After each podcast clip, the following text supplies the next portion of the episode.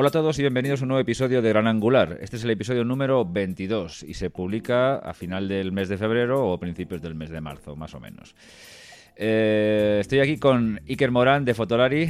Iker Morán, buenas tardes. Buenas tardes, aquí estamos. Bueno, eh, nos saltamos el último programa porque hubo complicaciones por el tema laboral. Pero, pero tuvimos. ¿Qué agendas tenemos, eh? eh? ¿Qué agendas? ¿Qué agendas? Somos, como ministros, oye. Somos, como de Wall Street y tal. Sí, sí, sí. Pero tuvimos a Silvia Graf, que bueno, pues, al cambio, oye. No es, un buen cambio. Es un buen cambio. Sí, es un buen sí, cambio. Yo, yo, me cambiaría sin, sin dudarlo. Yo, yo, yo, también. La verdad es que es una chica muy interesante y, y, su fotografía es interesante. No sé a ti si te gusta, si la sigues, no, no sé si. No, no, no conozco mucho de ella, pero bueno, el hecho de que sea, de que sea fotógrafa y que no sea un pesado que habla de cámaras y megapíxeles como yo, hace, hace que de entrada, eh, sin, conocer mucho de, su trabajo, estoy convencidísimo de que va a ser mucho más interesante. Y, sí. y más refrescante, ¿no? Más, o sea, por aquello de, de, bueno, todo el día hablando de trastos y tal, pues bueno, ver un poquito de foto y, claro. y, y, dejar la parte técnica a un lado, yo creo que es muy, es muy sano y todos deberíamos hacerlo de, de, vez en cuando. Bueno, sí, hombre, yo creo que es un poco también la, el objetivo del programa, ¿no? Que, ¿no? que, aunque hablemos mucho de cacharros, no hablemos únicamente de cacharros, ¿no? Sí, y bueno. ¿y qué te parece la, el nuevo hermanito que le ha salido a Gran Angular con Gran Angular de Paisajes, con Rafa Irusta?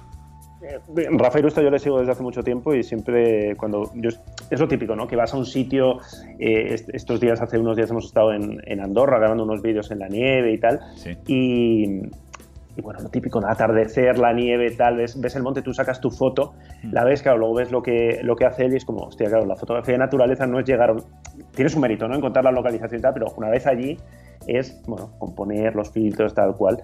Y, y él, bueno, eh, estuvisteis ahí haciendo, hablando de, de, de, del tema de los filtros, que me parece muy interesante. Luego leí también que él tenía... Bueno, perdona. el de los filtros ha sido el, el podcast de, de Destinos ah, y Faca. Cierto, cierto. Hay demasiado... cierto, cierto. Lo estaba diciendo, es como. No, no, de, mira, me viene bien porque así recomendamos que escuchéis el podcast de Destinos y Faca de Sandra, que, que, es fantástico. Y, y, sí es verdad que, que, que, estuvo, que estuvo Rafa justo antes de empezar con, con, con Gran Angular, estuvo completando un programa que tenía pendiente con Sandra. Y bueno, pues les, les quedó muy chulo. sí, que hablaban de filtros. podcasts de fotografía. Yo Llama, oye, ¿verdad que hay una cierta superpoblación en los últimos sí, meses? Sí, porque yo me empiezo a liar. Sí, sí, no. El problema es que, aparte, es verdad, eh, le estuve escuchando ahí y aparte luego él publicó algo sobre filtros de densidad neutra en, en su blog, una guía muy interesante. Correcto. Entonces he mezclado todo, me he hecho un lío, gran angular paisaje. Nah, nah, bien, o sea bien, que. Bueno. Pero sí, sí hay, hay, demasiados, ¿eh? Podcast, va a haber que empezar a hacer una, no sé, a juntaros todos o hacer algo. Yo lo he intentado, ¿eh? Sí, yo lo he intentado, una... yo lo he intentado, pero no, no, no han querido, se han, se, han, se han, resistido. Yo he intentado a, a, a piñarlos.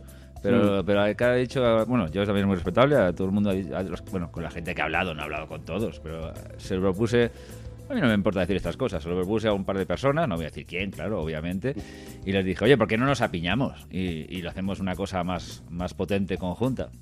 Y bueno, prefirieron. No, no, salió. Bueno. No, pero bueno, yo lo entiendo. A lo mejor si me lo proponen bueno, a mí. El que propone parece, el que, propone parece que siempre invade un poco, ¿no? Entonces yo sí lo comprendo sí. perfectamente. También es, es, verdad. ¿Quién se va a querer casar conmigo? bueno, pues eso. Eh, pero bueno, yo creo que es una tendencia natural. Incluso las plataformas de podcast. Ahora ha salido una que se dedica solamente a la fotografía y tal. Igual a mí me parece bien. Todo lo que sea. Sí, todo lo que sea, contenido interesante y con gente que, que hmm. cuente cosas interesantes, a mí, a mí, me parece estupendo. Una de dos. O nos hacemos ricos todos o nos, o nos, o nos vamos, nos vamos al rollo todos. Una de dos. Pero bueno. Yo, yo, creo que pasará lo segundo, ¿eh? Seguro, yo estoy seguro. estoy convencido. bueno, eh, vamos a centrarnos en las cosas importantes y he extraído, si te parece bien, una serie de noticias de Fotolari. Ya sabéis Me que Fotolari, estupendo. Fotolari es la web referencia en el mundo de la fotografía nacional e internacional habla hispana, incluso yo deberíais traducirla a otros idiomas porque yo creo que sería importante.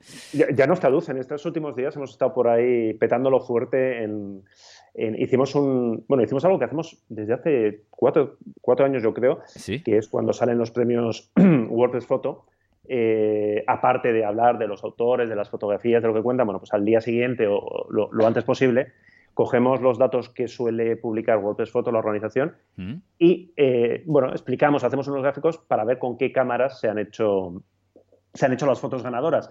Algo que, bueno, hay mucha gente que, bueno, mucha sí, gente, no personas que critican porque dicen, aquí no tiene sentido hablar de cámaras, pero que bueno, que nosotros llevamos tiempo haciéndolo y que lo, lo usamos como una radiografía del sector desde el punto de vista del equipo, evidentemente, no a nivel de, del tipo de foto, del documentalismo que se hace, sino de, la parte del equipo. Y bueno, no sé si permite sacar conclusiones, pero sí al menos da, unos datos curiosos y, bueno, eh, explica de un vistazo rápido qué cámaras se usan y, bueno, si esa realidad coincide con la que muchas veces los fabricantes eh, dan o con lo que pasa en otros sectores. Bueno, y e, esa noticia siempre tiene bastante repercusión internacional y hmm. este año, que es la primera vez que lo hacíamos desde Fotolar y antes lo hacíamos, la primera de todas la hice yo en, mi, blog, un blog que tenía que, se llamaba hasta los megapíxeles. Sí, lo conocía. Y, y este año lo hemos hecho por primera vez en Fotolari. Y bueno, ha estado por ahí en, Petapixel, lo he visto también en, ah, Fuji Rumors y tal, o sea que, ha tenido así bastante, bastante repercusión internacional. Y estamos como contentos, ¿no? Es como Fotolari internacional y demás. Sí, sí, oye, no sé, me siento un poco intimidado ya por ti. No sé. Voy a tener que pedirte, por favor. que, como es un gráfico no hace falta traducirlo a inglés, ya, lo traduzco. Claro, no, no, no, pero eso yo lo había visto de hace tiempo, estos gráficos que hacéis. Eh, lo hacíais antes en, en que sabe de, ¿no? Y tal, y sí, la verdad es que es chulo. Es interesante, es interesante. Ya sé que no tiene relevancia, pero es interesante. Sí, sí es, bueno, cogido siempre con, pinzas, es decir, no se, no se trata de decir que eso es la realidad, porque eso es solamente eh, la fotografía de fotoperiodística y de, muy alta gama para entendernos, es decir, de las grandes agencias o de la gente que trabaja por libre, pero que bueno, que digamos que son los, mejores del mundo. Hmm a veces trabajan con, equipos muy sencillos. Eso a veces también es curioso. Es decir, siempre, casi siempre ocurre que hay alguien que saca pues una de las fotos ganadoras con, una foto muy una cámara muy sencilla. Creo que este año había por ahí una 600D de Canon o una 700D. Claro. Eh, bueno, por ejemplo, es, es, interesante porque hace, hace unos años había algo de película todavía por ahí y es ahora que tanto se habla de la vuelta de la película, bueno, por ejemplo, no había ningún trabajo hecho con película o igual era uno de los, había un porcentaje de, fotos que no tenían datos, igual había algo por ahí de película, hmm. había alguna cosilla de medio formato, por ejemplo, y había, que yo creo que es un dato,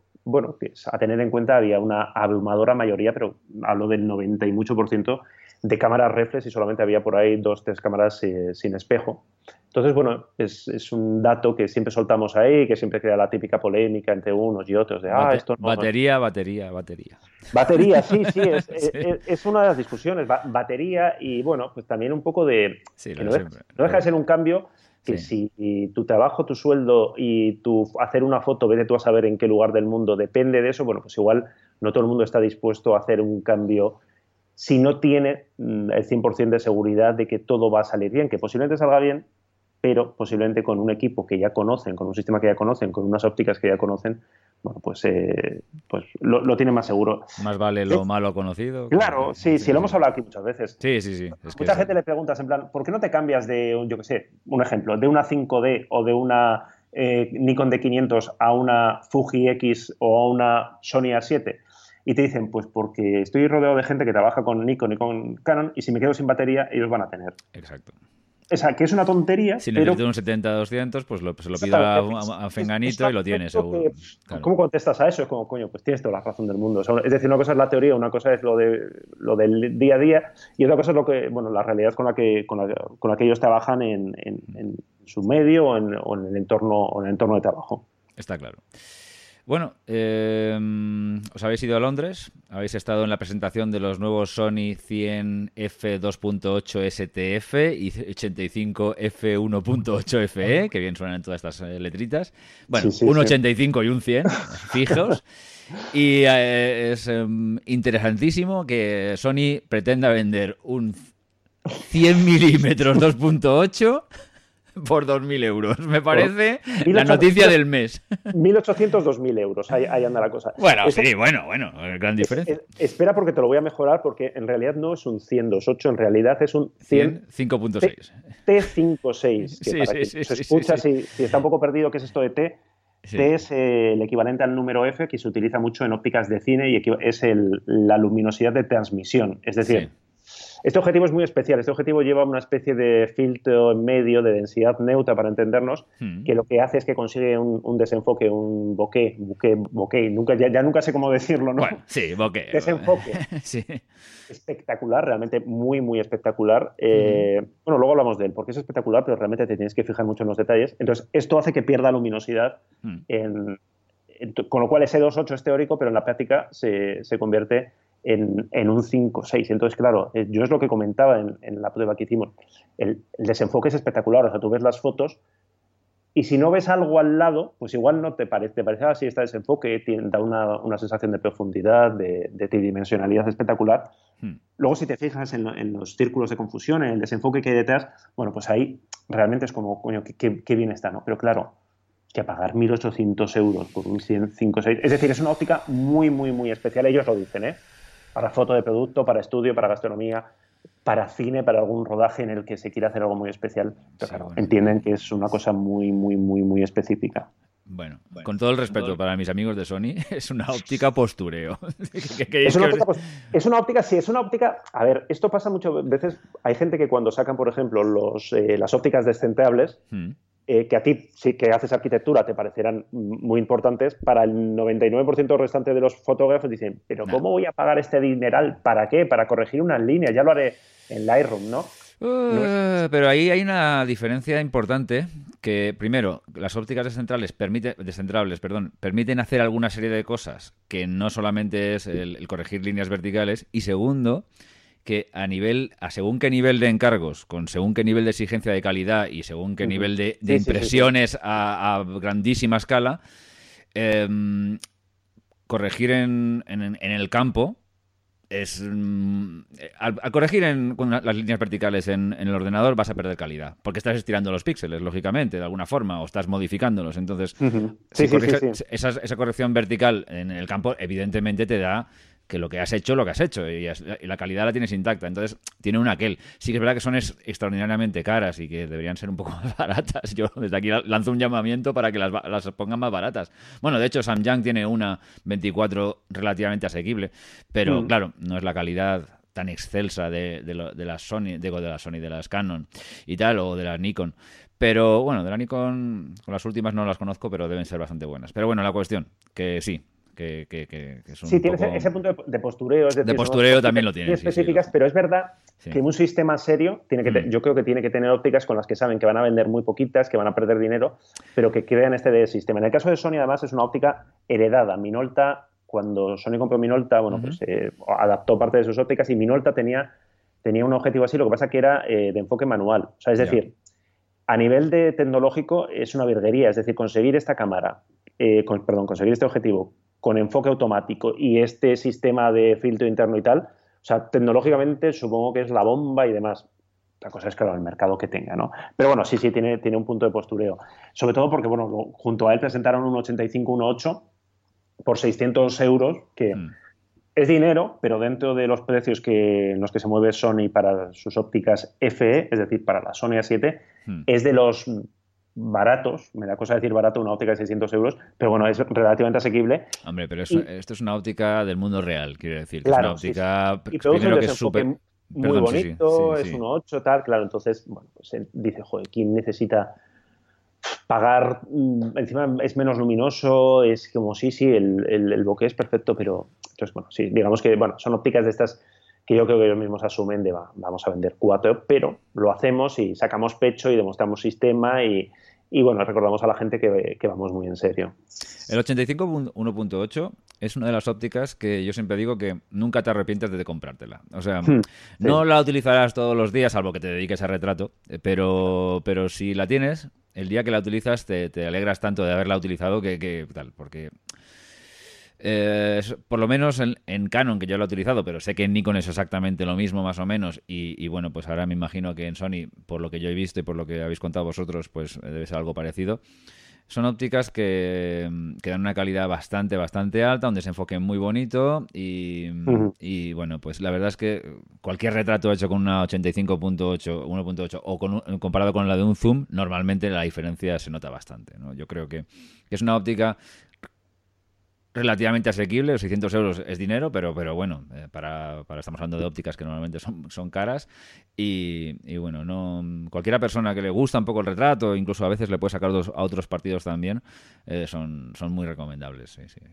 Claro, luego, te viene, es que estaba pensando, porque ¿de qué me suena 85? John no ah, también ha sacado una, sí, sí. Acaba de sacar el 8518, no sé si es para Nikon para Canon o lo ha sacado para los dos. Eh, creo, que eh, creo que lo ha sacado de momento para Canon, pero bueno, como siempre dicen que lo van a sacar para Nikon. Está probando el precio y no son 175, bueno, unos 200 euros yo calculo que costará con impuestos y tal. Pretendo hacer la prueba del 100 y del 85, bueno, la prueba. Yo hago pruebas, yo las, pruebo yo y digo lo que me, parecen, simplemente así en plan coloquial.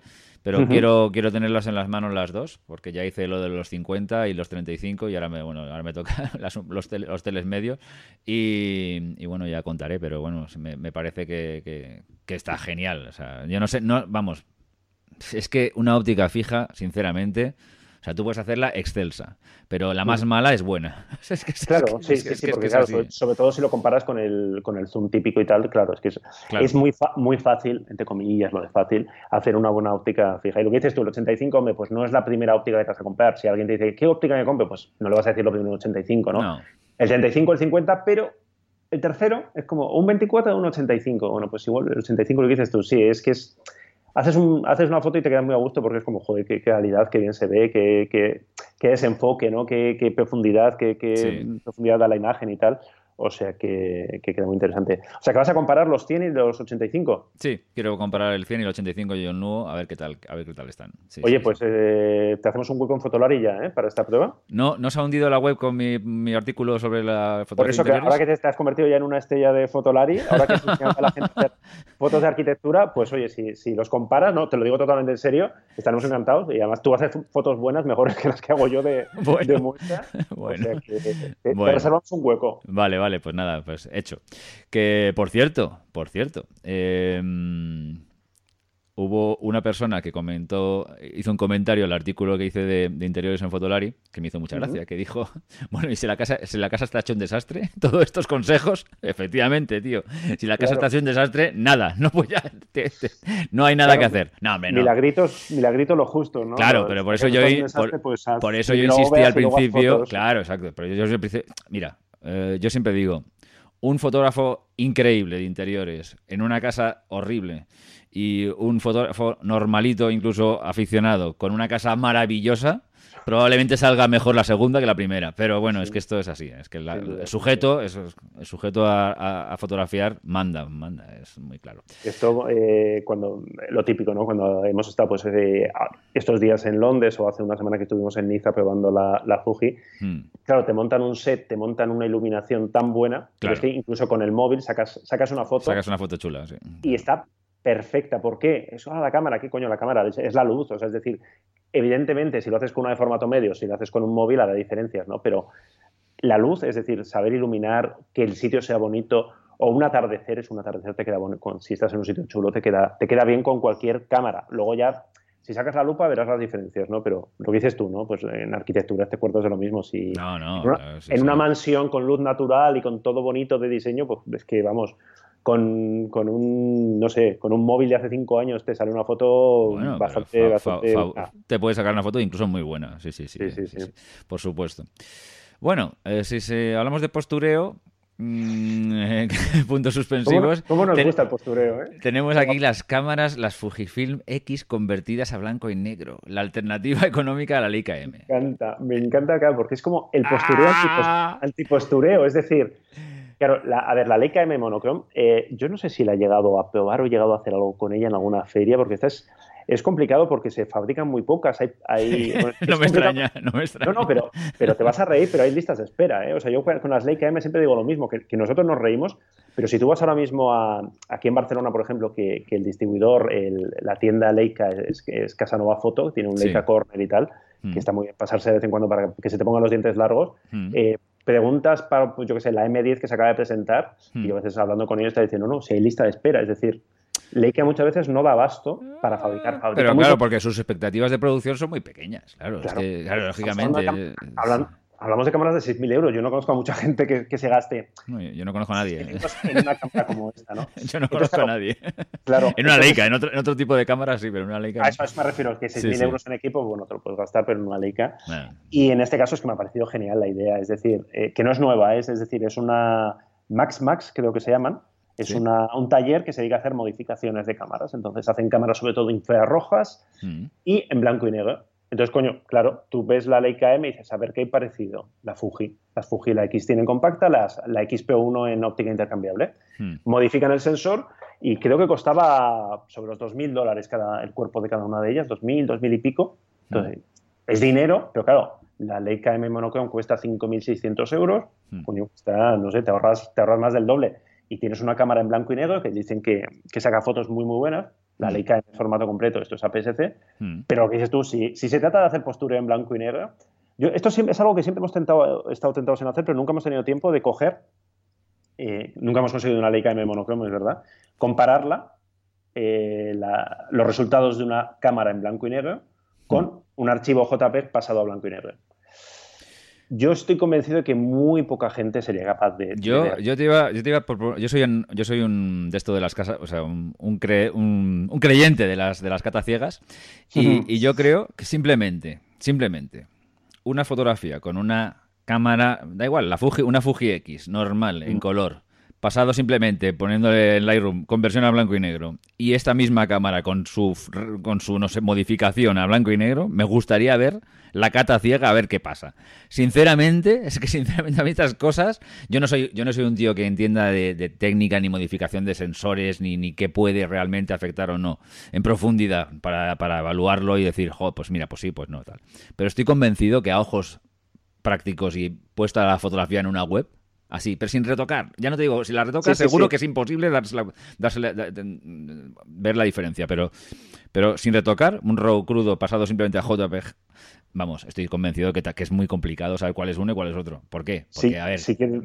a ver, un ejemplo fácil es Salgado, que es, yo creo, si piensas en blanco y negro, pues igual a, día de hoy, así como grandes fotógrafos que venden por cantidades millonarias sus fotos, hmm. eh, Salgado, Salgado trabaja con una con Canon, creo con una 5D, hmm. y trabaja en color, y luego lo pasa a blanco y negro. Y no sé, no, no creo que le haya protestado mucha gente en plan, no, no es monocromático.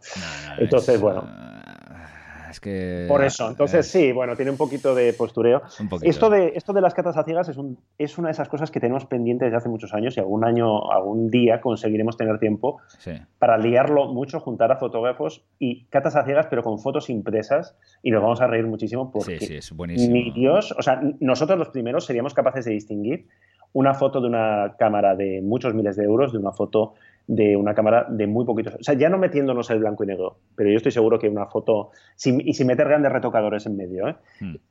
Y lo haremos, lo haremos. Algún día conseguiremos reunir, a engañar a unos cuantos amigos así, fotógrafos, y hacerles pasar vergüenza en público. Y nosotros también lo haremos, nos respondemos allí y nos llevaremos grandes, sorpresas. ¿eh? Hacerlo porque es que son, son buenísimas, porque es que es cuando se te caen todos los mitos de golpe. Mm. Hay una, bueno, es una noticia que yo simplemente la comento para que la gente esté un poco al día de las cosas que se van presentando, que habéis, que habéis eh, también la, tenéis, todo, esto lo tenéis en Fotolari, o sea que cualquier, cualquier cosa que queráis profundizar o opinar, todo esto y mucho más lo tenéis en Fotolari. Pero bueno, quiero decir que si queréis hacer comentarios de, cualquier noticia de estas o simplemente profundizar un poco, tenéis la noticia siempre en la web. Eh, Tanron presenta el 70-200 f2.8 y un 10-24 milímetros para APS-C el, otro, es para full frame y para PSC y este es para solamente para PSC, eh, F3.5, 4.5.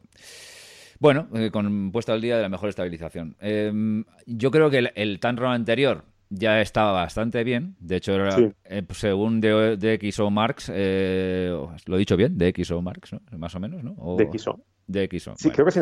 sí. es que siempre digo o DOX o DxO. Yo lo cambio, pero bueno, esa web que hace pruebas de todas las cosas, esa web pues era el mejor zoom 70-200, curiosamente. O estaba, estaba muy, muy a la par con el, con, el, con, el de, con el de Canon y el de Nikon, ¿no?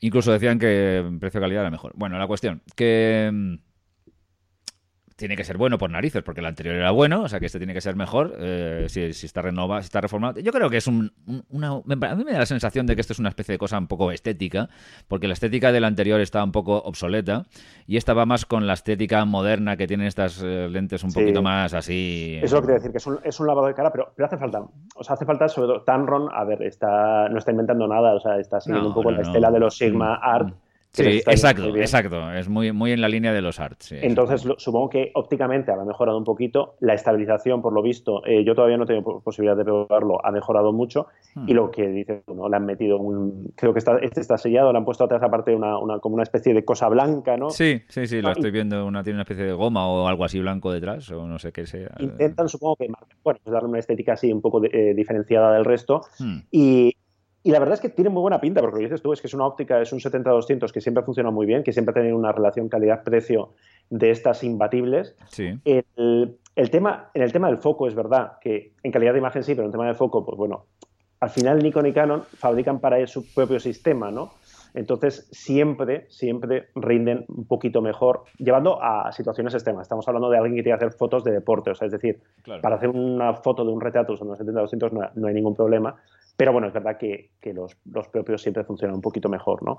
Pero yo, vamos, es, un, es uno que estoy seguro de que va a ser una de las grandes opciones de, para en los próximos años, no sé lo que durará en el mercado, pero bueno, que hay mucha gente que, que le tenía ganas y que no, no, sé el precio, no sé si lo habían confirmado. Yo había visto 1.200, 1.300 dólares, o sea que por sí, ahí, por ahí andará, ¿no? o sea, sí, sí. Que es un precio muy competitivo comparado a los, a los oficiales de, de, Nikon y Canon. Más o menos la mitad, o sea que y, eso, tanto, eso, y tanto que, que, es competitivo, sí, sí, sí. Claro, es que para mucha gente dice, plan, claro, es que no, no, enfoca tan rápido, pero es que cuesta la mitad. Es que yo, mira, yo sinceramente, o sea, yo, yo tengo un, un Canon estabilizado, el 70-200 estabilizado. ¿Mm? Vale, es estupendo. Es maravilloso. El copito, el, copito. el, copito, el famoso copito, sí, el copisto, vamos. El, porque es, es, el copisto. Vale, fa fabuloso y fenomenal. Pero sinceramente, me, este me vale igual. O sea, sinceramente, me vale igual. Porque para lo que hago yo, me vale exactamente igual. O sea, calidad de construcción, el, el Canon es a prueba de bomba. Vale, de acuerdo, mm. muy bien. Pero ¿cuántas veces yo lo he puesto a prueba de bomba? Cero.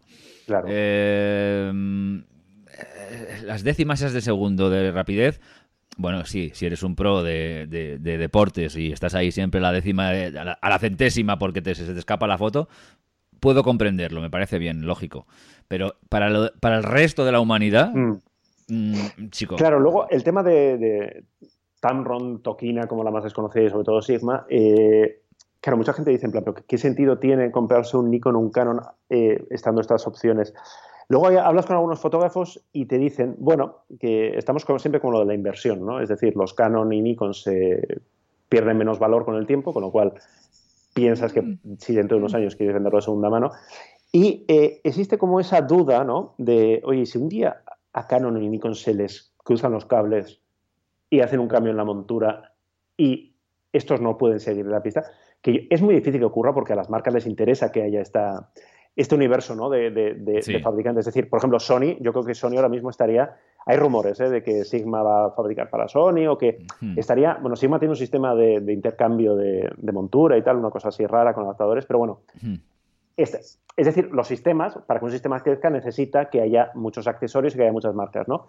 Pero algunos fotógrafos me, me han comentado alguna vez, en plan, no, yo compro el original de Canon, sé que cuesta 2.000, 2.500, que se le está yendo la pinza, pero sé primero que dentro de cinco años lo voy a poder vender por mucho dinero, por bastante dinero, y sé que no va a pasar nada raro con la montura. Es decir, esos problemas que a veces hay de no, que hay que actualizar el firmware porque el firmware porque no funciona con no sé qué cosa o que el enfoque no es tan rápido, bueno, pues eso con el original no te va a pasar. Es un tema muy discutible que para, posiblemente para muy poca gente justifique eh, un Yo, precio que a veces o es el doble. Obviamente, los pero Canon, que hay que tenerlo en cuenta. Los Canon y Nikon, yo creo que sí que es verdad que pueden mantener un poco más el precio, pero también cuestan más. O sea, es que, bueno, o sea, eso puede ser una razón. Reco reconozco que el que acumula muchísimo equipo le preocupa y es normal. Yo, hay una cosa, fíjate, hay una cosa eh, por la cual me, yo me suelo decidir por los objetivos de la marca. Pero esto es, una, esto es una cosa desde el punto de vista única y exclusivamente profesional, que es el tema de la fiabilidad y algunos pequeños eh, problemillas que pueden surgir. Y no, y no quiero hacer cosa que generalizarlo porque, diciendo que terceras marcas eh, tienen todos estos problemas, no. O sea, el típico error, eh, estás con la cámara, error no sé qué, y el objetivo es que no ha leído bien los contactos y tal y cual, se suele dar más en objetivos de terceros que en los objetivos de la cámara, sí. lógicamente, ¿vale? Bien, esto es una Lógico, cosa. claro, Cuando sí, te estás ganando el pan con esto y quieres que las cosas funcionen y no falle nada, pues bueno, pues ese plus de tranquilidad sí que es verdad que te lo pueden dar. Uh -huh. Y luego, es verdad que, que los objetivos de terceras marcas tienen una cierta tendencia, o en los últimos años había una cierta tendencia a que necesiten una serie de microajustes para que no haya el famoso back focus y todo este tipo de historias mm. y tal. Que sí. son cosas un poco eh, cogidas por los pelos todas, ¿eh? Pero, pero mm. bueno, sí que es verdad que, que, que bueno, que puede ser. Pero estamos si estamos hablando del doble de dinero, y no estamos hablando de, un uso profesional y, ojo, profesional e intensivo, porque a veces, yo ya te digo, ¿eh? a, mí a mí para el 70-200 que lo utilizo de Pascos a Ramos, me puede valer cualquier 70-200. El de Tanrom, el de no sé qué, el de mi padre, cualquiera. Vale.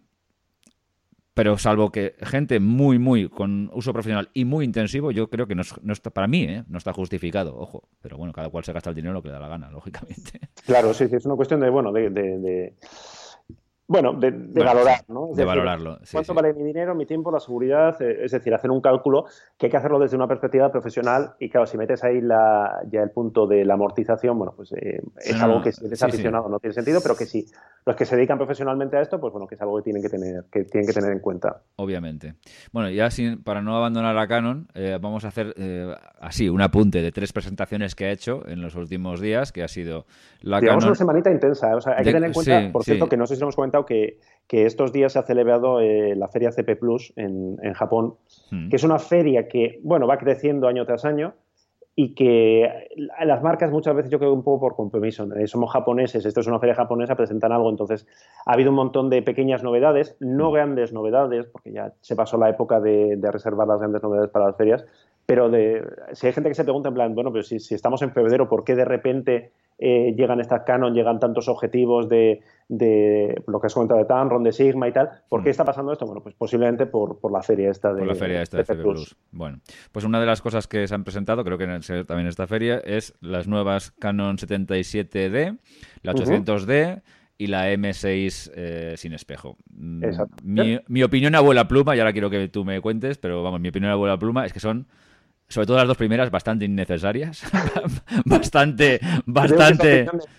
sí, bastante. Es lo mismo con dos chorradillas nuevas y, tal. Yo creo que sigo sin comprender, ya sé que luego podemos aquí y tal, por qué no actualizan ciertas gamas, ciertas gamas y, están actualizando continuamente estas gamas. Supongo que esto será cuestión de números y de, y de historias eh, simplemente mercantilistas, pero, pero creo que deberían cuidar algunas cosas más. Pero bueno, en fin, es una, mi opinión. No, esto no va más, más allá. Y yo, por lo que he estado leyendo en tu web, eh, creo que es una actualización bastante ligera. Pero bueno, en fin, no sé, dime tú si piensas algo. Sí, son cámaras de estas que cuando estás redactando. Eh, tienes que empezar a sacar la lupa en plan de, pero vamos a ver, pero ¿qué es diferente? ¿no?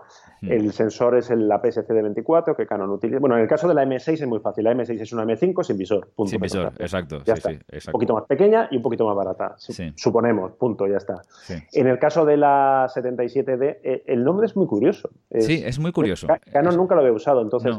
La 77D es algo así como el salto entre las EOS de tres dígitos y las de dos, ¿no? Ese escalón perdido que antes sería la 760D, bueno, pues ahora es la 77D. Lo más interesante de estas dos cámaras es el, sistema dual pixel de enfoque, que para quien eh, no, esté muy puesto en este tipo de tecnicismos y tal, bueno, pues es como un sistema de enfoque híbrido, de tal forma que eh, desde la pantalla, trabajando con Live View, vamos a enfocar eh, no tan rápido como con el, con el enfoque reflex, pero realmente muy rápido. O sea, yo creo que de sistemas híbridos es de lo mejorcito que hay ahora mismo. Está muy bien. ¿eh? Yo, yo, tuve la 70 y la verdad es que era, la primera, era, la primera, que lo implementaba, creo, y, o de las primeras, y la verdad es que estaba bastante bien. Pues en, la 80D eh, funciona realmente muy bien, en las eh, EOS M funciona muy bien. Hmm. Y claro, aquí esta son, es la primera vez que una gama muy sencilla, no dejan ser, a ver, sencilla. Bueno. Hmm. Son cámaras que cuestan un dinero, ¿no? Claro, son lo más alto de lo más sencillo. Es que es un, es un lío el catálogo muchas más veces. O menos, sí, pero te hemos comprendido, sí, sí.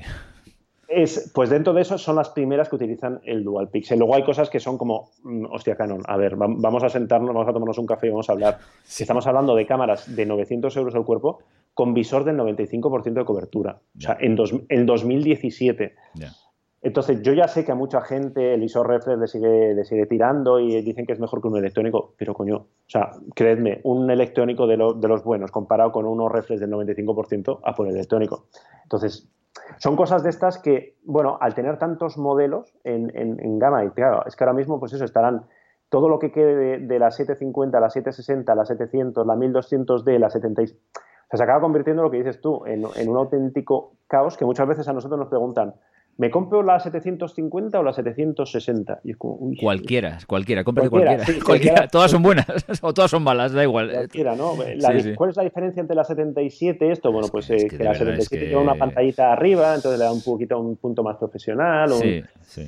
un esto, pero claro, mucha gente dice que, que, sí, Canon, pero pon un visor en condiciones y pon vídeo 4K, que es, yo creo que es durante, no sé dónde leí el otro día, en plan, bueno, eh, de aquí hasta, yo creo que casi todo 2017 va a ser la frase, cada vez que Canon presente algo es como, ponle 4K. 4K, 4K. 4K, 4K. como mantra. No, no, lo vas a usar, da igual, pero pónselo para, solo para que no tengamos que repetirlo. No, no, es verdad, es verdad. Yo la verdad es que a mí me han dejado un poco perplejo, pero bueno, en fin, ya da igual, es lo que me quedé yo perplejo.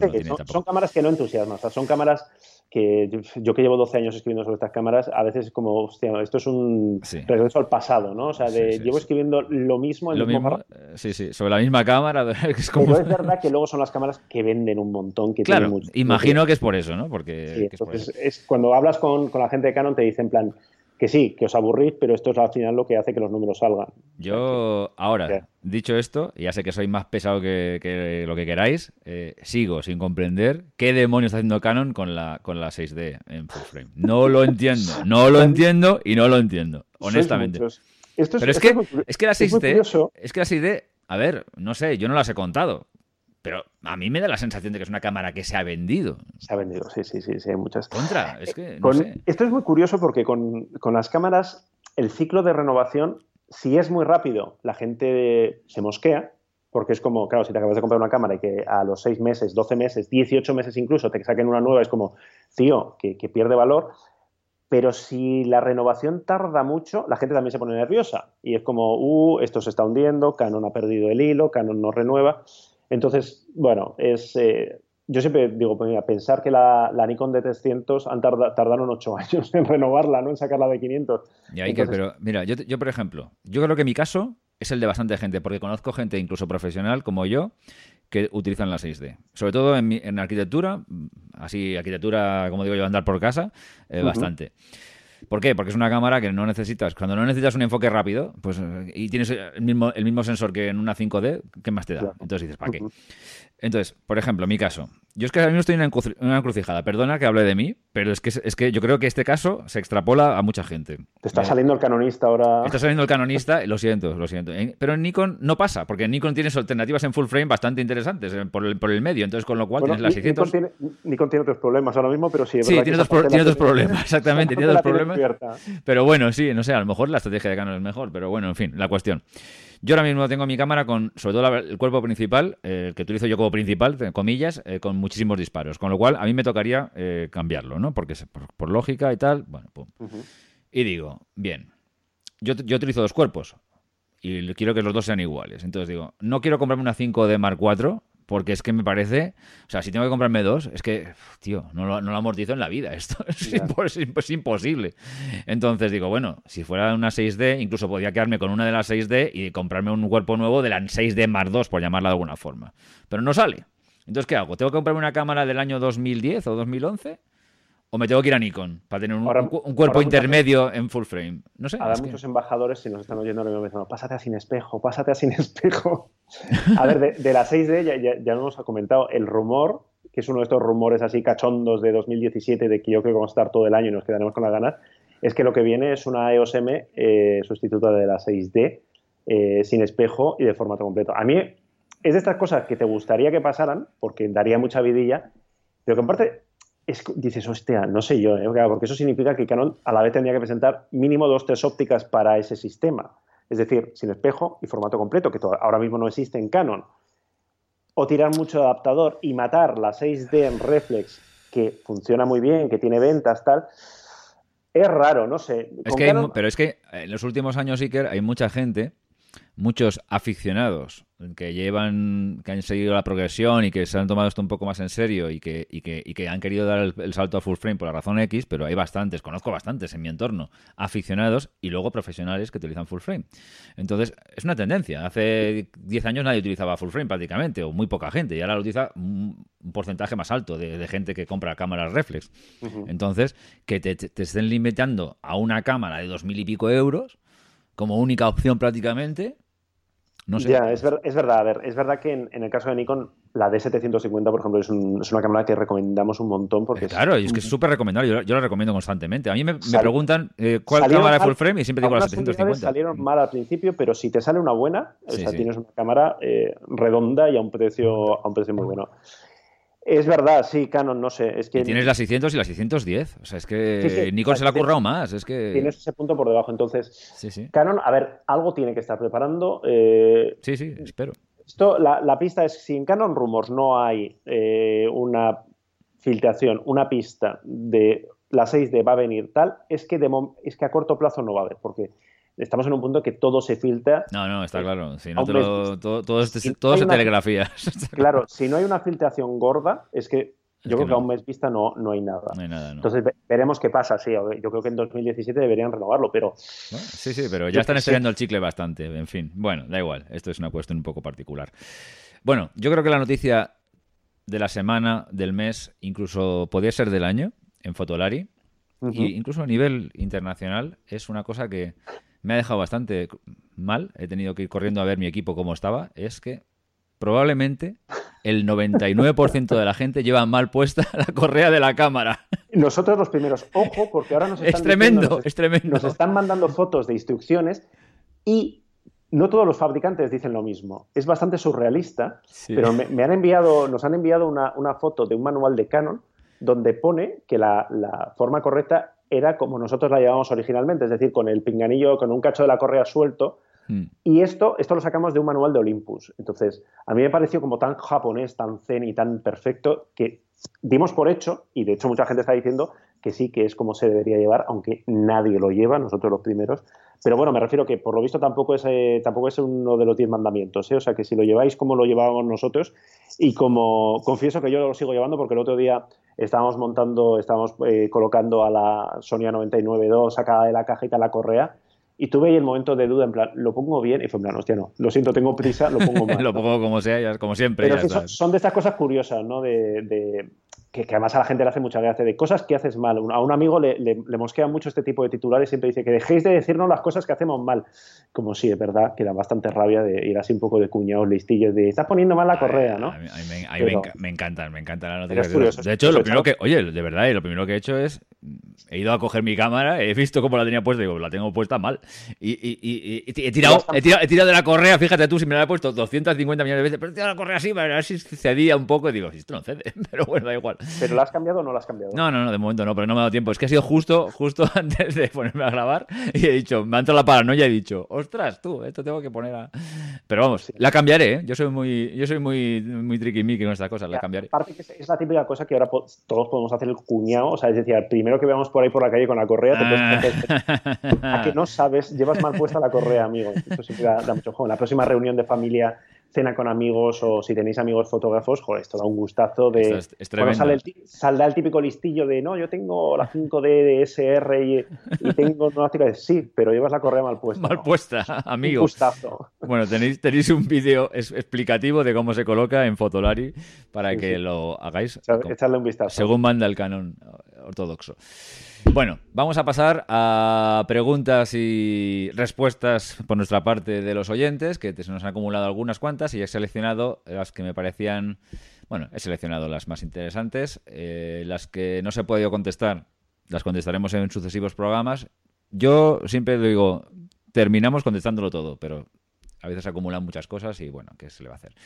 Pero yo te voy a contar, en nuestro Hola que hace, o sea, yo creo que hay, todavía tenemos preguntas de Navidades sin responder, o sea, es un auténtico desastre pero sí, nos llegan muchas preguntas, intentamos responder todo y lo que decimos. Bueno, tú, tú eres mejor persona que nosotros y tú cuando se te acumulan te pones. Nosotros, o sea, tenemos la acumulación que muchas veces es, y encima luego nos liamos a hablar entre nosotros y acabamos respondiendo como 10 preguntas por programa. Ah, y, la, gracia, de lo que haces es eso, hombre. Sí, las tontas que hacemos.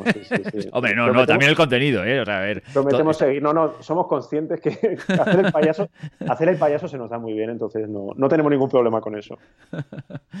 bueno, empezamos. Alberto Madronal eh, nos dice, hola, hola, eh, ya me he puesto en contacto contigo otras veces para preguntarte por la Fujifilm X70, que a lo mejor, yo es que lo leo todo porque, porque si no me puedo perder luego de la pregunta. Pero al final no hice nada. Bueno, eh, he vendido mi Canon G12 y me gustaría comprar una Fujifilm pero mi duda está entre la XT10 o la XT20. ¿Merece la pena la diferencia entre, por la XT20? Me imagino que la XT10 bajará de precio. Me gusta el kit 1855, 2.8, el otro más básico está bien calidad, o me voy al 2.8. He buscado en segunda mano, pero no he encontrado nada. Si me puedes recomendar alguna página foro, bueno, página foro para encontrar, eh, hay una de Fujistas, ¿no? ¿Puede ser? Eh, hmm. Sí, creo que Hay, un, hay, un foro, hay un foro dedicado solamente a Fuji igual que canonistas y niconistas. y entonces ahí imagino que tendrán su mercadillo. Ya la verdad es que no he entrado, no recuerdo haber entrado, pero mm, seguro que tienen un mercadillo y tal y cual. Y si no, chicos, las, las, las páginas de, de compra-venta de segunda mano habituales, pero claro, lógicamente con tus, con tus comprobaciones y reservas, ¿no? Y bueno, dice, ¿Qué te parece? ¿La XT10, la XT20, eh, el, el, con 2.8 sin 2.8 o recomiendas otro modelo alternativo? No sé, Iker, te lo dejo a ti. La, a ver, la, T10 está muy bien, la T20 eh, lógicamente está mejor. Eh, lo que va, ¿Qué va a cambiar? ¿Qué cambia de una a otra? Eh, calidad de imagen, es decir, la T20 utiliza el último sensor de Fuji que está, que está realmente muy bien, o sea, se nota un cambio. Se nota un cambio significa que en condiciones difíciles, cuando tenga que forzar la cámara, lo va a notar. Es decir, una foto de, día normal, bueno, igual no lo nota tanto. Y sobre todo lo va a notar en la agilidad y en el enfoque. Es decir, la XT10 la XT10 es como la versión pequeñita de la XT1. De la XT1, bueno, pues le faltaba agilidad en algunos puntos. La XT2 lo solucionó y la XT20 pues eh, asume eso. Tiene el sistema de enfoque, un sistema de enfoque híbrido muy rápido, muy, a mí me, le ha pegado muy poquito, ¿eh? o sea, la, estrenamos en, en, Niza unas semanas y nada, eh, como estaba la de formato medio, reconozco que no le hicimos mucho caso, tenemos pendiente hacer una, una prueba en condiciones, hmm. pero entonces, bueno, tiene que valorar, no sé ahora mismo cuál es la diferencia de precio, si quiere calidad de imagen, yo lo haría más que por calidad de imagen por el enfoque. Si el enfoque automático para él no es una cuestión crítica y la calidad de imagen eh, se apaña con lo que da la T10, pues, pues eh, lo típico, que se ahorre, que se ahorre dinero en el cuerpo y que vaya, vaya por ópticas buenas, que en el caso de Fuji tiene, tiene una gama de ópticas estupendas donde puede gastarse todos los miles de euros que quiera, que, no se los va a acabar. Entonces, si quiere lo último y tal, bueno, pues la, T20 que acaba de salir, eh, no sé ni siquiera si está ya a la venta o va a salir ahora estas semanas. Es una, las dos son muy buenas opciones. Vale. Bueno, eh, Pablo Palomo dice, buenas, eh, desde hace tiempo me llama mucho atención la fotografía macro y estoy buscando un objetivo. La idea es que no sea demasiado caro. Mi equipo consta de una Nikon 5200, un objetivo 18-105 y un Nikon 35 1.8. A mí, a bote pronto, yo, ahora, ahora tú dices lo que, lo que se te ocurra, a, mí, a bote pronto, creo que Nikon tiene un 40 milímetros 2.8, que no está nada mal, macro o micro, como se llama en, en, en Nikon. Porque tiene otro 60, pero es bastante más caro. Pero creo recordar que el 40 es, mm, está, sobre, los sobre los 200 o 300 euros. Me pillas ahora mismo, pero me suena que sí que es así como la opción asequible. Y Tamron tenía no, tiene un 90, pero creo que es para formato completo, si no me tiene un 90 que lo puedes usar, pero claro, ya estamos hablando de que se te pone en uno en, ciento y pico. Bueno, a ver, eh, en, para, macro, para, macro, te puede ser útil también, ¿no? Depende. lo que pasa es que lo que no sé es el precio, ¿eh? se nos va a ir ya un poco el precio porque estamos hablando. Eh, el Tamron no es tampoco excesivamente caro, yo creo que anda por los 400 euros, ah, pues creo. A, a, nivel de calidad es muy bueno, ¿eh? O sea, porque este, sí lo probamos en su momento y lo recuerdo muy muy bien, pero bueno, como dices tú, la opción más lógica sería este, este 40 creo que es, estoy, estoy intentando buscarlo mientras hablo contigo para asegurarnos, pero, pero sí, sí. un momento, espera. Eh, he encontrado el 60, pero que es, que es más caro, que son sobre los 500 euros. Mm, sí, hay 40, sí, sí, 40 248G, sí. Y, sí, sí, y con precios de sobre los 300 euros, muy 200 y pico, 300 un 2.8, o sea que vamos. Yo de esta, óptica he oído hablar, yo no la he utilizado, pero yo he oído hablar bien, bien de ella. O sea, es una óptica normal, quiero decir, pero bueno, estamos hablando de siempre. Las ópticas fijas siempre de una calidad determinada, es relativamente luminosa eh, y la verdad es que, bueno, pues es de la marca, con lo cual probablemente te va a ir bastante bien. Y hombre, te va a dar un 60 más o menos, que es no está mal. Que el, el, macro tiene, entre comillas, eh, no, es muy ortodoxo lo que voy a decir, pero tiene sus ventajas porque estas ópticas que son tan sencillas, son muy luminosas, son sencillas, ¿dónde flaquean? Bueno, pues que evidentemente a 2.8 las esquinas no son una maravilla y que hay un poco de caída de luz, es decir, viñeteado. Pero es que esas dos cosas en macro tampoco nos molestan demasiado, porque tú donde quieres la nitidez, sobre todo, es en el centro. Estoy pensando en, la típica flor de un bichito, de, de una de, de, bueno, pues esto, un detalle. Entonces, que las esquinas estén un poco oscurecidas y que no haya mucha resolución, pues no nos molesta, incluso lo, vamos a hacer luego en Lightroom posiblemente, lo de oscurecer un poco las esquinas, o sea que tampoco es un gran problema. Y por este precio, eh, vamos a por él de cabeza. Yo creo que es la opción. Además, estas ópticas normalmente son buenas retrateras. O sea, digamos, si quieres hacer la, versatilidad que suelen tener es con el retrato, porque siempre son teles medios, un poco largos y tal, pero bueno, en cualquier caso son luminosos casi todos, con lo cual para hacer un retratillo de vez en cuando también te pueden valer. Así que nada, yo el 40 me parece una opción bastante, bastante buena.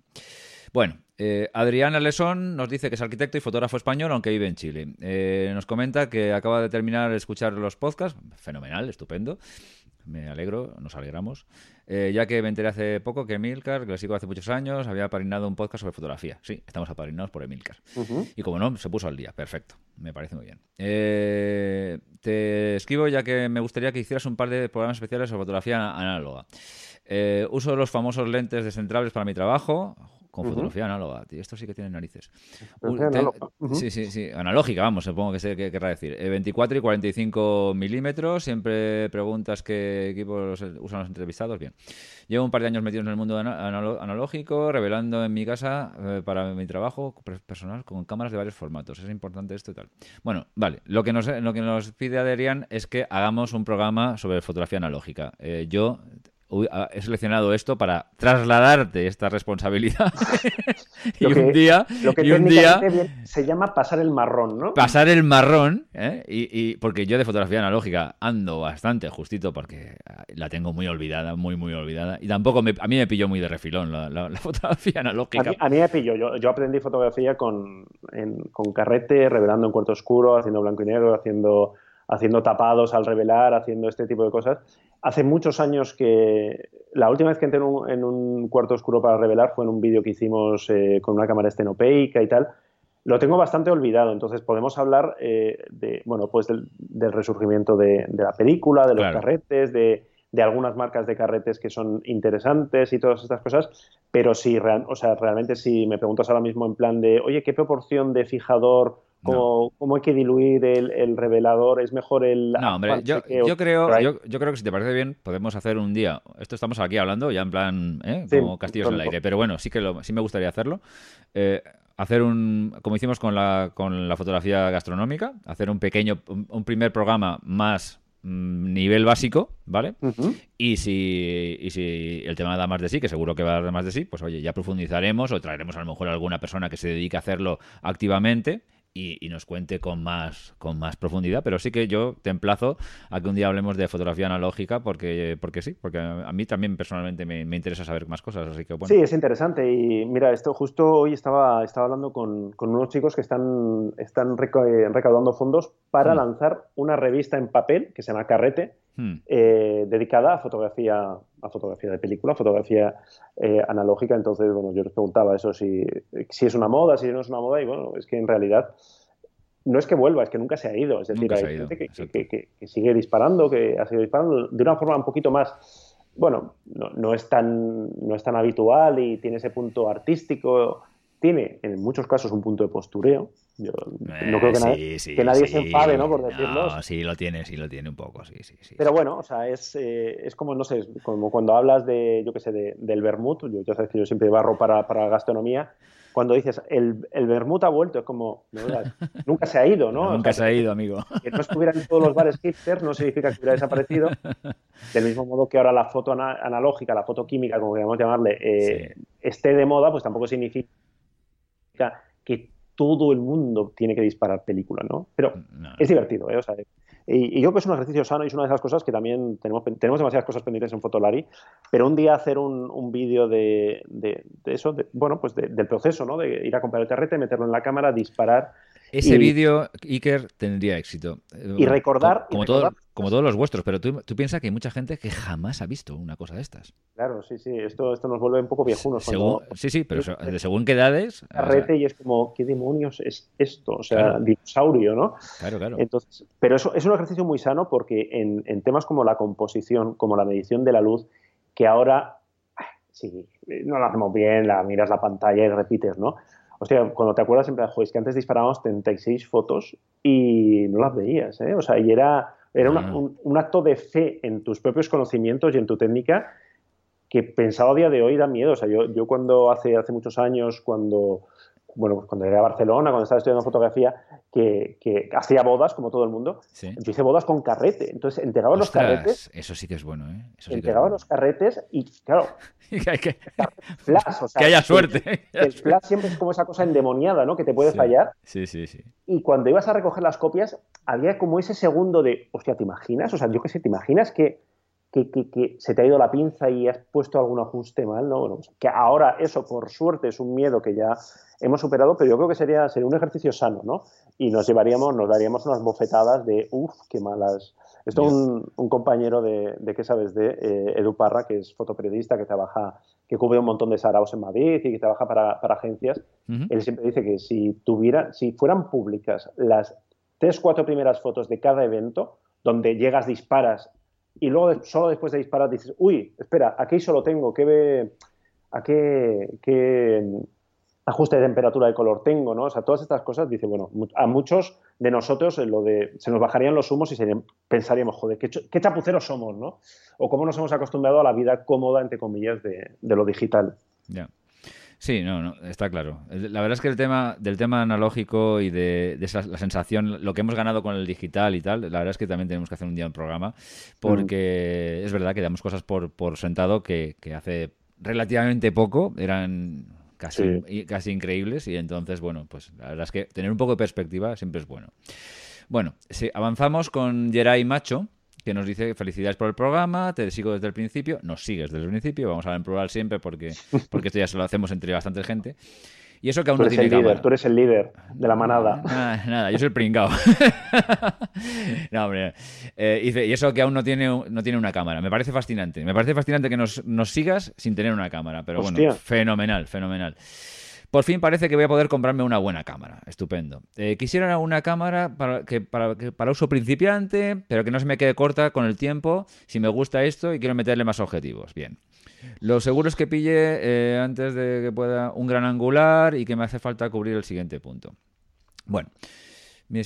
Pero quieren, por otra parte, una cámara pequeña que no sea difícil de transportar cuando viajamos. Y con, con pantalla abatible también es imprescindible. Como yo voy a recomendar una Canon y no quiero recomendar una Canon, di algo tú y luego diré yo algo de Canon. A ver, esto es el típico caso, claro, que es como haría falta la pista del precio.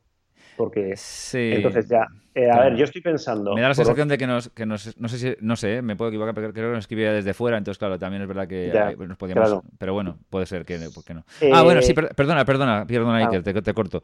Nos, nos pone tres, ah, mira, es que, es que, es que lo había separado yo al, al pasar las notas. Nos pone tres, tres, cámaras que él ha visto más o menos y que le ah, parecen interesantes y luego nos pone en los precios, no, no, es, de, es, de, Europa porque está hablando en euros. Dice Fujifilm XT1, Fujifilm XT10, Olympus OMD M10 Mark II y mm, más o menos sobre los 700 euros, que es lo que le permite su contable.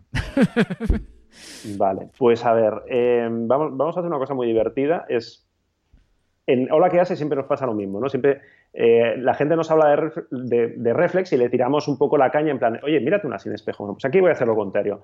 Yo, según me estaba hablando, de, es decir, una cámara para crecer, una cámara para aprender con pantalla articulada, yo estaba pensando en la Nikon D5000 algo. 5500, 5600, no sé por dónde van ahora, 5400, lo que llegue el Sí, los 5000 y pico, sí. ¿Por qué? Bueno, pues ¿por qué? Porque es una cámara que tiene un montón de ópticas, porque va a tener un mercado de óptica de segunda mano estupendo, porque es una cámara que tiene un enfoque espectacular para el precio que tiene, tiene un buen visor, es pequeña, eh, es decir, es reflex, no es tan pequeña como la Olympus OM10, pero yo creo que si lo comparas con una XT1 tampoco habrá mucha, mucha diferencia, depende de la óptica que le pongas. Entonces yo le, yo le pondría esa como, como una alternativa, es decir, para, para plantear algo diferente, porque luego en las cámaras que estaba diciendo son muy buenas opciones, son muy parecidas entre ellas. La XT1 como cuerpo, como cámara, o sea, como cámara de sensación de coger la cámara entre las manos, es de todas las que hemos dicho, incluida la Nikon, la mejor. Eh, claro, es una cámara que tiene que tener en cuenta que si le da a poner una óptica un poco maja, eh, ya no es tan pequeña. Entonces, son cosas a tener en cuenta. A mí la Olympus M10 Mark II me gusta mucho porque, porque encima tiene, tiene estabilizador en el cuerpo, un estabilizador de cinco ejes, si no me equivoco, no, creo que es de cinco ejes, eh, que, funciona estupendamente. Mm. Es una cámara que no es sellada, creo recordar, que es bastante pequeñita, es decir, que no, o sea, no es una cámara de hecha que la coges en la mano y es ligera, tiene plástico, bueno, el precio que tiene. Pero bueno, es bastante, chula. También es, bonita, es, muy bonita, claro. Es bonita, es, importante. Hablando de, como los ejemplos que ha puesto, igual está, buscando una estética así un poco, un poco reto y tal, entonces en ese caso. Entonces, a ver, es, complicado porque eh, la XT1 está muy bien, pero se ha quedado, o sea, hay que tener en cuenta que ya es la generación anterior, con lo cual es una cámara que si quiere que le dure el cuerpo dentro de 3-4 años, bueno, pues eh, en temas como el enfoque yo creo que va a echar de menos, se le va a quedar un poco tal. También depende si va a hacer vídeo. Si va a hacer vídeo, yo Fuji con cariño la eliminaría del grupo porque Fuji tiene vídeo, pero tiene vídeo porque tiene que tenerlo. Es decir, no. No, no es, no es como que sí, que la XT2 graba 4K y que hay gente que está haciendo cosas, pero bueno, no, no sería la primera opción. En el caso de Olympus, no es que el vídeo, no es que los codecs sean una maravilla, pero el estabilizador va muy bien. Hmm. Entonces, eh, Claro, no hemos hablado, yo supongo que no quiere formato completo, por lo que estaba diciendo y por el precio. No, porque además eh, no quiere pasar mucho de los 700 euros, con lo cual el formato completo está prácticamente excluido. Sí. Entonces, vamos a irnos a, los extremos. Yo, yo que me miraría o la M10 Mar 2, hmm. que eche un vistazo a la M5, a ver si llega, porque la M5 Mar 2 ya es una señora cámara, ¿eh? es una cámara que, bueno, que tiene más prestancia entre las manos. Y si no, que eche un vistazo también a la Nikon, la D5500. Yo creo que ahora vamos por la D5600, que le, que le han puesto wifi y tal. Que eche un vistazo a la D5500, que yo creo que la encontrará a buen precio. Y que entre esas dos, si tiene opción, como siempre decimos, de ir a una tienda, cogerla en las manos, poner el ojo en el visor y tal, y yo creo que entre esas dos encontrará, encontrará una buena opción. Y por ópticas no va a tener ningún problema en, en ninguno de los dos sistemas para, para crecer, para empezar con un angular yo que sé, con un 24 o un 35 así económico y que luego si puede gastarse más pasta, pues comprarse ya cosas más serias. ¿Tú que las conoces mejor? Estas tres que comenta él, la, la XT1 y la XT10 y la, y la M10, ¿Las tres son de visor electrónico o alguna tiene sí, óptico? Sí, sí, sí, son, las tres son sin espejo, así que son hay visor electrónico. Ah, bueno, claro, si, son, si, estas son las... Son claro, en el caso... No, no, la, eh, la, Nikon evidentemente no, pero yo es que para mí, fíjate, eh, te lo preguntaba por lo siguiente, para mí el tema de mirrorless o no mirrorless siempre es el tema del visor. No, mm. no, no veo otra razón para mí, para, bueno, sí, podríamos hablar de lo que hemos hecho antes, todo ese tipo de cosas, ¿no? Pero para mí, eh, mi manía, mi barrera con el tema de mirrorless es el visor. Yo los visores, los visores electrónicos no me, no me hago. Yo pues todas mis fotografías las miro con, o sea, las, las hago con el visor. No, el live view lo utilizo para otras cosas, pero no para bueno, lo utilizo a veces para, bueno, para, algunas cosas, pero no, es lo conté el mm. otro día. Pero la cuestión es que mm, no, aunque mire, aunque haga una foto con el live view, siempre al final termino mirando por el visor porque me quiero mirar por el visor. No, me acostumbro, no, me no, no, me acostumbro. Supongo que si me obligaran a punta de pistola, pues al final me terminaría acostumbrando como ha hecho la mayoría de la gente. Pero estamos en lo de siempre yo tengo que estar delante de una cámara todo el día, eh, seis horas, cinco horas. Entonces, claro. y lo que te decía, si comparamos un visor muy bueno, reflex, con uno electrónico, pues bueno, puedes decir, bueno, igual, tal. Pero si comparas eh, un visor electrónico con el de reflex de gama media, que tampoco son ninguna maravilla. el de la 6D no es, no es el mejor tampoco, ¿eh? Si te, digo la, verdad, no, no, no, llega al 100% y bueno, está bien, pero no es, no es el mejor. Pero, Mira, nosotros eso, lo que te contaba mm. antes, hemos estado grabando un, un vídeo en, en una estación de esquí, hmm. nieve, sol, es decir, un putadón, porque no se veía absolutamente nada por la pantalla, y hemos estado, fíjate ¿eh? cómo nos cuidamos, con una Sony A6500, una Sony A992 y una Panasonic GH5, nada menos, todo eso encima. Sí. Y oye, los visores electrónicos, el de la A6500 es un poquito más pequeño, pero el de la A99 y el de la GH5, yo no he echado de menos el visor reflex en ningún momento. ¿eh? o, lo echas de menos cuando se te acaba la batería, eso sí. Es decir, cuando te ves que joder, está chupando batería, eso sí. Pero a mí el visor ahora mismo me, no o sea, me parece el menos problema de para entre espejo. O sea, te hablaría del enfoque, te hablaría de la batería, pero del visor yo, yo creo que ya no es. Yo me he ido Hablando siempre de los visores de última generación, hablando de la XT2, de la Olympus M1 Mark II, de la Sony A7. A ver, yo de estas últimas no, no las he tenido tanto, tal, pero yo por ejemplo con la X100, eh, la X100, mm. no la versión primera, sino una versión de las, de las del medio, digamos, mm, me la he llevado de vacaciones y... el de la 100F ha mejorado y es verdad a ver, el de la X tiene es un visor raro, porque es un visor híbrido, usa una tecnología un poco extraña y tal. Sí, sí, pero el no, electrónico... no ah. sería el, una vara de eh, buena para hablar de... Sí, probablemente necesite probar alguna una un poquito más a fondo. Bueno, ya sabemos, yo siempre lloro un poco y digo, oye, si hay alguna marca, me quiere prestar alguna para que hable bien del visor, yo hablaré. En fin. Por último, Juan Larios nos dice, mira, se llama como una calle de Málaga. Eh, dice, hola a todos. Actualmente tengo un Canon eh, 24-105 IS es la versión L, porque lo hice después, que es mi herramienta principal de trabajo y quisiera saber si compensa el comprarme la versión 2 que ha salido hace poco. Me refiero a la versión L. Gracias. pues es una gran pregunta, pero me temo que no puedo responder porque no hemos conseguido todavía eh, tener entre manos el, el 24-105-2. Le tenemos muchas ganas y además es una de las ópticas. El precio creo que también se les ha ido, han hecho una canonada de esta, se les ha ido la pinza bastante. Y es una óptica que le tenemos muchas ganas porque es para muchísima gente es su primera óptica de formato completo. Es decir, te compras la 5D y te compras el 24-105. Pues ¿por mm. qué? Porque te cubre todo, porque un F4 es muy decente, porque tiene estabilizador, porque la calidad no es la bomba, pero es correcta. Entonces, de este 24-105, dos yo he oído hablar bien, pero no, no, ni he visto ninguna prueba ni lo he podido probar yo. En teoría, como todos los L nuevos de Canon, en teoría vienen preparados para 50 y 100 megapíxeles, con lo cual la calidad de imagen tiene que ser un salto considerable respecto a la primera versión.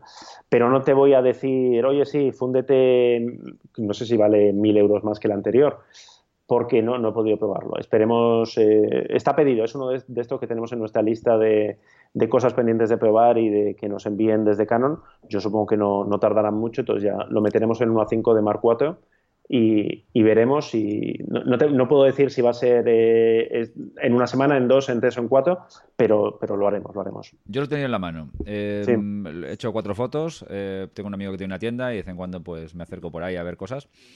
Y mm, voy a dar mi opinión. a ver, si yo tuvieras el 2405 muy trillado y es un uso profesional o un uso aficionado tremendamente intensivo y lo del otro ya lo ves que está un poco te puede empezar a flojear por alguna cosa y tal y cual o ya en fin lo ves trillado por lo que sea y quieres eh, tal sí sí sí me lo cambiaría porque bueno es es caro es evidentemente es caro pero la verdad es que es una óptica tan versátil ¿A cuánto está? ¿Te acuerdas a cuánto está? Mil, 1200, 1300 más o menos. Más o menos, mm. por ahí anda el tema es dinero, pero bueno, en este, en este, este circuito de ópticas profesionales, más o menos, eh, con estabilizador, en fin, está más o menos en la onda. Bueno, la cuestión, es una óptica tan útil, para, sobre mm. todo para, para un usuario, es que